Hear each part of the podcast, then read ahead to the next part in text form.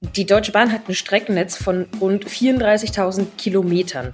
Man kann das gar nicht alles lückenlos überwachen. Das geht ja gar nicht. Man kann nicht an jedem Bahnkilometer äh, Sicherheitsteams stehen haben. Was ein Glück, dass ich am Wochenende nicht nach Norddeutschland musste, denn am Samstagmorgen gab es ein regelrechtes Bahnchaos. Im Norden ist kein einziger Fernverkehrszug gefahren. Und weil viele Zugstrecken miteinander so verbunden sind, dass man zum Beispiel ruckzuck von Kiel nach Köln fahren kann, gab es auch Einschränkungen im NRW-Verkehr. Das und mehr ein Thema hier heute im Aufwacher. Ich bin Michael Höhing. Rheinische Post Aufwacher. News aus NRW und dem Rest der Welt. Hallo und herzlich willkommen zum Aufwacher. Ich wünsche euch einen guten Start in die neue Woche mit uns. Und wir sprechen später noch über ein Startup-Unternehmen, was die geniale Idee hatte, Insekten zu züchten, und zwar ganz, ganz viele Insekten, um sie später weiter zu verarbeiten, zum Beispiel zu Tierfutter. Ein Thema dann auch gleich hier bei uns. Und wir starten wie gewohnt mit dem Nachrichtenüberblick von den Kollegen von Antenne Düsseldorf. Schönen guten Morgen, mein Name ist Oliver Bent und das sind unsere Themen heute.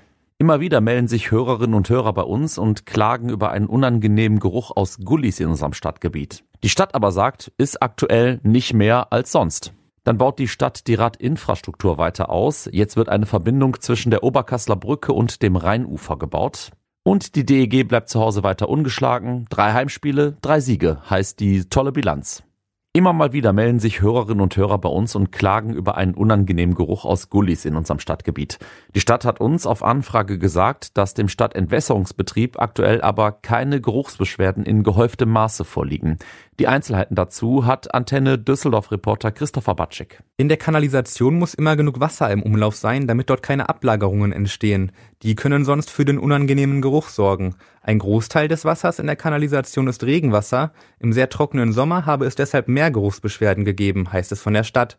Mit dem Einsetzen des Regens habe sich das Maß der Meldungen aber wieder normalisiert. Bei Problemen kann der Stadtentwässerungsbetrieb nachsteuern, zum Beispiel kann er mit Spülfahrzeugen gezielt nachspülen oder Geruchspads anbringen. Die Stadt baut die Radinfrastruktur weiter aus. Nachdem auf der Hofgartenrampe in Richtung Oberkassel und auf der Ödeallee neue Radwege entstanden sind, wird jetzt eine Verbindung zwischen der Oberkasseler Brücke und dem Rheinufer gebaut. Die Arbeiten beginnen am heutigen Montag. Antenne Düsseldorf-Reporter Dennis Lieske weiß mehr. Der neue Radverkehrsknoten rund um die Tonhalle ist fast fertig. Einzig die Verbindung von der Fritz-Röber-Straße in Richtung Rhein fehlt noch. Der letzte Bauabschnitt wird ab sofort angegangen. Dafür muss die Rechtsabbiegespur von Oberkassel in die Fritz-Röber-Straße gesperrt werden. Der Verkehr wird umgeleitet. Vom Lugplatz aus geht es über den Kaiser-Wilhelm-Ring und die Kniebrücke auf die andere Rheinseite und von dort dann weiter in den Rheinufertunnel. Die Arbeiten sollen bis Anfang November dauern. Die Stadt lässt sich den Bau des Radknotenpunktes anderthalb Millionen Euro kosten. Zwei Drittel davon übernimmt allerdings das Land. Die DEG bleibt zu Hause ungeschlagen. Im dritten Heimspiel der Saison gab es am Sonntagnachmittag den dritten Sieg. Gegen Ingolstadt feierte das Team einen 4 zu 2 Erfolg. Dabei lag die DEG schon nach wenigen Sekunden in Rückstand, konnte das Spiel danach aber dank einer konzentrierten Leistung verdientermaßen noch drehen. Stürmer Alex Ehl mit zwei Toren einer der Matchwinner war hinterher zufrieden. Also es ist dann auch irgendwo eine Motivation, dass man da wieder zurückkommt sofort, dass man denen gleich eine Antwort gibt. Ich denke, wir konnten es gut umsetzen. Das war auf alle Fälle ein brutal wichtiges Spiel, dass wir das auf alle Fälle gewinnen. Das haben wir uns vorgenommen und wir müssen schauen, dass wir das nächste Mal über 60 Minuten wirklich konstant spielen und dann kann das so weitergehen.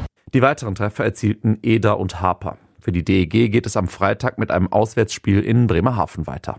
Und das waren die Nachrichten von Antenne Düsseldorf. Mehr gibt's immer um halb bei uns in den Lokalnachrichten oder natürlich auf unserer Seite antennedüsseldorf.de. Vielen Dank für den Nachrichtenüberblick. Und wir schauen noch kurz nach Niedersachsen. Da ist ja gestern gewählt worden. Es gab eine Landtagswahl.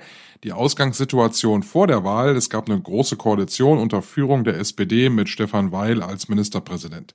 Das Wahlziel der Sozialdemokraten war stets Rot-Grün, also keine große Koalition mehr. Und dieser Plan, der ist wohl aufgegangen. Als diese Aufwacherfolge produziert worden ist, da lag Rot-Grün vorn. Die SPD bleibt stärkste Kraft mit Verlusten. Die CDU hat im Landtag noch mehr Plätze verloren als die SPD. Gewinne gab es für die Grünen. Und das vorläufige amtliche Endergebnis, das findet ihr jetzt auf RP Online. Den Link dazu bei uns in den Show Notes. Kommen wir zur Deutschen Bahn. Als ich am Samstagmorgen gehört habe, dass im Norden kein Fernverkehrszug mehr fährt, da habe ich natürlich mal wieder an das marode Bahnnetz gedacht. Irgendwo wird wohl irgendwo wieder mal eine Leitung kaputt sein oder sowas. Kein ICE, kein Intercity ist gefahren. Es gab keine Funkverbindung zwischen den Zügen und der Leitstelle. Und da geht Sicherheit eben vor, deshalb blieben die Züge stehen. Die Auswirkungen, die waren auch bei uns in NRW zu spüren. Und wie wir wenig später ja auch erfahren haben, lag ein Grund für dieses ganze Chaos auch bei uns im Land. Lilly Stegner hat unter anderem mit der Bahn gesprochen. Hallo Lilly. Hi. Fassen wir mal zusammen. Was war das für ein Samstagmorgen bei der Deutschen Bahn? Also es kam am Morgen kam die Meldung, dass der Zugverkehr in ganz Norddeutschland ausfällt. Das hat sich dann natürlich auch auf NRW ausgewirkt, weil vor allem eben die großen Verbindungen zwischen den Städten wie Berlin, Hamburg, Hannover, Köln, Düsseldorf waren davon auch betroffen. Es fuhren weder Fern- noch Regionalzüge im Norden von Deutschland.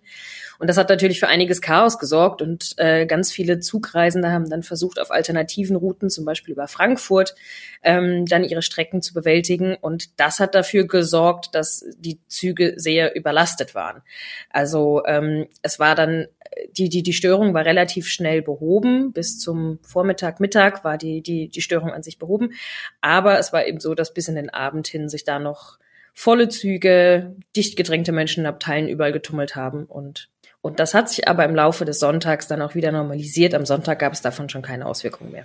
Das habe ich gerade gesagt, ich habe spontan ans marode Bahnnetz gedacht. Bei der Bahn ist ja immer irgendwas. Im Sommer gehen die Klimaanlagen nicht, im Winter liegt Laub oder Schnee auf der Strecke. Wie war es denn diesmal? Es gab ja tatsächlich einen sehr technischen Grund, für den die Bahn aber im ersten Schritt nichts konnte. Ne? Also in diesem Fall war es jetzt so, und das finde ich selbst auch irgendwie ein bisschen ähm, verwunderlich fast schon, dass Kabel durchtrennt wurden. Aber es waren eben Kabel, die dafür zuständig sind, dass der komplette Funkverkehr zwischen Zügen und Leitstellen funktioniert. Und wenn da eben kein Kontakt mehr ist, dann können, da, dann können Zugverbindungen nicht aufrechterhalten werden, weil eben nicht mehr klar ist, wann wo Züge fahren. Und äh, ja, im schlimmsten Fall wird es dann halt zu Kollisionen kommen oder Zügen, die nicht da landen, wo sie landen sollen. Und relativ schnell war klar, dass das vermutlich aller Wahrscheinlichkeit nach ein bewusster Sabotageakt gewesen ist und nicht einfach ein technischer Defekt.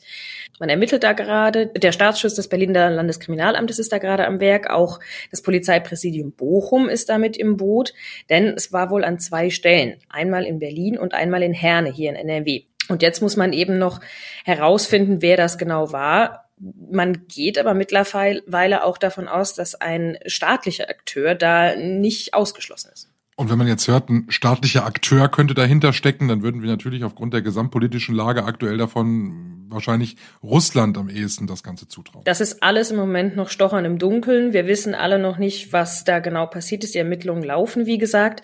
Aber ja, es gibt auch Stimmen, die schon da Russland im Verdacht hatten. Denn es ist natürlich so etwas Kritisches wie so eine Bahninfrastruktur. Man hat ja gemerkt, welche großen Auswirkungen das hatte und auch weit über die Region hinaus, in der es zu Zugausfällen kam. Also es gibt immer mehr Stimmen, die sagen, das könnte auch damit zusammenhängen, ja. Und nun will ich an dieser Stelle ja gar keine Panik machen, aber mir ist es tatsächlich am Wochenende so gegangen, als ich das so gehört habe und die Nachrichten auch so verfolgt habe, dass einem ja dann schon so ein bisschen mulmig wird, ne? wenn man feststellt, wie schnell das eigentlich geht, dass man äh, Infrastruktur in Deutschland lahmlegen kann, an die wir uns so gewöhnt haben. Also so ein Zug halt, ne? der von A nach B fährt. Total. Man muss sich halt auch überlegen, ich habe mit einer Sprecherin der Deutschen Bahn gesprochen. Die Deutsche Bahn hat ein Streckennetz von rund 34.000 Kilometern. Man kann das gar nicht alles lückenlos überwachen. Das geht ja gar nicht. Man kann nicht an jedem Bahnkilometer äh, Sicherheitsteams stehen haben. Wie krass die Auswirkungen sind, das war aber, glaube ich, zumindest mir war es nicht klar, äh, wie, wie schwerwiegend da die, die Auswirkungen durchaus sein können, wenn es flapsig gesagt, nur zwei Kabel sind, die durchgetrennt wurden. Und wir werden da ja auch so ein bisschen Opfer unseres eigenen Luxus. Wir genießen es ja, dass wir so Züge haben, die von Kiel nach, nach München fahren und so legt das dann alles lahm. Ne? Genau, das ist es eben auch, dass dieses Bahnnetz in Deutschland ja sehr weit verzweigt und sehr verwoben ist mit vielen Umsteigen. Jeder, der mal irgendwie eine längere Bahnreise gemacht hat, kennt das ja, dass man an 25 Bahnhöfen gefühlt umsteigen muss. Und wenn dann eben ein Umstieg schon nicht klappt, weil irgendwo ein Zug ausfällt, dann wird es eben kritisch und das bringt dann weit über die Region vieles durcheinander. Ich bin sehr, sehr gespannt über die Ermittlungsergebnisse der Behörden. Vielen Dank, Lilly Stegner, für die Infos. Gerne. Und es gab eine tolle Mail am Wochenende für unser Aufwacherteam. Dafür möchte ich mich herzlich bedanken. Und zwar hat Dirk Bettelhäuser uns geschrieben. Ähm, er hat unseren Aufwacher-Wochenrückblick am Samstag gehört und er sagt, er liebt den Aufwacher. Noch besser gefällt ihm eigentlich noch der Aufwacher am Samstag, weil er es mag, wie Helene und ich uns unterhalten und äh, hatte noch eine kleine Anmerkung gegeben, die ich gerne nochmal aufgreife hier im Aufwacher. Er schreibt, äh, lieber Herr Höhing, dass dein Hund der Beste ist, das kann nicht sein, das ist meine Amy. Da möchte ich natürlich gar keinen Hund ähm, zu nahe treten. Wir hatten über den Welthundetag gesprochen im Aufwacher Wochenrückblick und da habe ich gesagt, dass mein Hund natürlich der beste Hund der Welt ist. Aber das sieht, glaube ich, jeder Hundebesitzer so. Vielen Dank, Dirk, für die nette E-Mail, haben wir uns sehr darüber gefreut. Bleib uns weiter treu hier im Aufwacher. Und wenn ihr uns was sagen wollt, gerne Lob und Kritik für den Aufwacher loswerden möchtet, dann geht das wunderbar per E-Mail. Schreibt uns gerne an aufwacher.rp-online.de. Da freuen wir uns sehr über eure Rückmeldung. Wir kommen zu unserem zweiten Thema und das ist eine Gründergeschichte. Gründer sind ja momentan sehr gefragt. Spätestens seit der Höhle der Löwen interessieren sich ganz viele für Geschichten, wie junge Menschen oder auch ältere Menschen eine Erfindung haben und damit ein Startup aufbauen. Und drei Männer aus Ahaus, die hatten eine große Fabrikhalle und haben sich überlegt, was können wir hier auf diesen 10.000 Quadratmetern eigentlich Schönes machen? Und da ist ihnen die Idee gekommen, wir könnten doch einfach Insekten züchten. Und das machen sie auch, nämlich eine ganz komische Fliege wird dort gezüchtet gezüchtet und wird dann verarbeitet. Das müssen wir uns mal ein bisschen näher erklären lassen von Jana Marquardt aus der Wirtschaftsredaktion, die sich auch um Start-up-Geschichten und äh, Start-up-Unternehmen kümmert bei uns in der Redaktion und diese ganzen spannenden Geschichten so ein bisschen im Blick hat. Hallo Jana. Hallo. Wir sprechen ja über Insekten. Hast du denn äh, schon mal Insekten gegessen? Ähm, ich weiß nicht, ob ich sagen soll, zum Glück nicht, aber nein, bisher nicht. Und äh, ja, ich weiß auch nicht, ob ich es machen würde. Ah, ich habe auf jeden Fall schon mal Insekten ah. gegessen. Ähm, und zwar im Thailand-Urlaub. Da waren wir mal auf einem Markt und da sind wir so ein bisschen rumgeschlendert und eigentlich hatte ich gar nicht vor, da jetzt irgendwas Exotisches zu essen, aber irgendwann hielt mir jemand so einen Spieß hin und da war halt irgendwas drauf. Ich weiß nicht mehr genau, was es war. Es schmeckte auf jeden Fall irgendwie nussig. Mhm. Auf jeden Fall so, so einen ganz leichten, nussigen Geschmack, das Ganze. Ich weiß, kannst du Ah ja, das sagen wirklich alle. Hühnchen ist immer so der Klassiker zur Beschreibung. Aber würdest du es nochmal machen oder eher nicht? Ja, schwierig zu sagen. Also, ich sag mal so jetzt aus dem Bauch raus würde ich eher sagen, nee. Ähm, man soll ja nie, nie sagen, aber nee, es war schon ein komisches Gefühl. Man wusste nicht, was man da so isst und äh, so diese Konsistenz und wenn man da so drauf beißt und diese Geräusche, die sich dadurch entwickelt haben, das hat mich irgendwie nicht so gefallen. Nun hast du ein junges Unternehmen getroffen, die Insekten züchten. Ähm, wie kommt man auf diese Idee? Also irgendwie muss es ja mal so eine Initialzündung gegeben haben. Ja, sehr gute Frage. Ähm das war bei diesem jungen Unternehmen so, das heißt übrigens Illosense und kommt aus Ahaus. Und der Gründer Dirk Wessendorf hat vor 13 Jahren eine Fabrikhalle gekauft, die sehr groß ist, 10.000 Quadratmeter, und hat dann überlegt, was er damit anstellen könnte und hat wohl einen Züchter von schwarzen Soldatenfliegen kennengelernt und äh, dadurch dann Interesse an dem Tier entwickelt. Und ich finde das ganz interessant, weil man diese Tiere nämlich ähnlich wie Schweine ähm, auch mästen, schlachten und dann ja, zu Tiernahrung und Lebensmitteln weiterverarbeiten kann. Was sind das für, was sind das für Fliegen? Ähm, das ist eine Kompostfliege und äh, die Larven ernähren sich von landwirtschaftlichen Reststoffen und die werden ja sonst eigentlich eher dann in Biogasanlagen verwertet. Deswegen ähm, ja, kann sie unter anderem dazu beitragen, tatsächlich die Landwirtschaft nachhaltiger zu machen. Jetzt züchten die die ähm, und, und du hast ja gesagt, man kann die dann mästen und dann, dann anschließend auch, auch schlachten. Das klingt mhm. ja tatsächlich wie so ein Schweinebetrieb.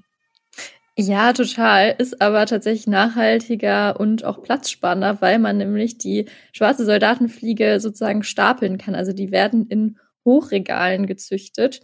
Und äh, genau deswegen kann man da ganz schön viele auf äh, einem kleinen Fleck Erde sozusagen heranzüchten. Und das Schlachten finde ich auch ganz interessant. Das funktioniert, indem man die in 70 Grad heißes Wasser äh, packt. Also okay, das reicht dann schon. Genau, ja. Okay. Was passiert mit diesen Tieren? Also die werden da, wie gesagt, haben wir jetzt mehrmals schon gesagt, die werden da gezüchtet und auch gemästet, dass die größer werden. Was ist das Ziel? Genau, letztendlich ist das Ziel, dass man sie weiterverarbeitet äh, zu Mehl oder Öl. Und das wiederum kann man dann einsetzen, um äh, Nutz- und Heimtiere zu füttern. Und äh, genau, das ist alles ein ganz gutes System, ähm, weil ja die ähm, Larven sich einerseits von landwirtschaftlichen Reststoffen, wie ich schon gesagt hatte, ernähren, die ja sonst in Biogasanlagen verwertet werden. Und äh, die kann man dann halt sozusagen für die verwenden und dadurch ergeben sich dann wiederum äh, wertvolle Proteine. Ähm, und das ist dann ein Up Upcycling-Prozess. Also das heißt, aus Abfallprodukten wird dann was Neues hergestellt. Und äh, nicht nur das ist äh, super an diesen äh, Tieren, man kann nämlich auch noch äh, aus ihrer Laurinsäure, die auch, äh, aus, also die in ihrem Öl drin ist, Palmöl ersetzen. Und äh, da gibt's noch einen weiteren Stoff, äh, Chitin, der wird in der Kosmetikindustrie angewendet. Und äh, ja, letztendlich ist halt das Ergebnis des Ganzen, dass äh, der Importbedarf an Proteinen gesenkt wird und dass Abfälle reduziert werden können. Du hast diese, diese Startup-Geschichte aufgeschrieben und ganz am Ende, da musste ich kurz schmunzeln, äh, dass die nämlich tatsächlich aus diesem Mehl Wurst hergestellt haben auf einem Fest und da haben einige auch beherzt zugegriffen. Mhm. genau, also ich hatte mit der Unternehmenssprecherin gesprochen und sie meinte, ähm, also sie hat es als Produkt der Zukunft bezeichnet und meinte, sie hätte es auch selber probiert und ihr hat es sehr, sehr gut geschmeckt. Und sie meinte, äh, da gab es auch wirklich, äh, das habe ich jetzt nicht so aufgeschrieben, aber da gab es auch gar keinen Grund, sich zu ekeln. Da habe ich sie tatsächlich auch ganz explizit nachgefragt. Äh, das schmeckte tatsächlich wie ganz normale Wurst, sagte sie mir. Und jetzt sind wir doch fast schon wieder neugierig und würden das gern probieren. naja. Vielen lieben Dank. Die Geschichte von Jana und auch viele weitere äh, spannende Startup-Geschichten äh, findet ihr auf RP Online und den Link dazu, wie gewohnt, bei uns im Aufwacher in den Show Notes. Dankeschön. Danke dir. Bis dann.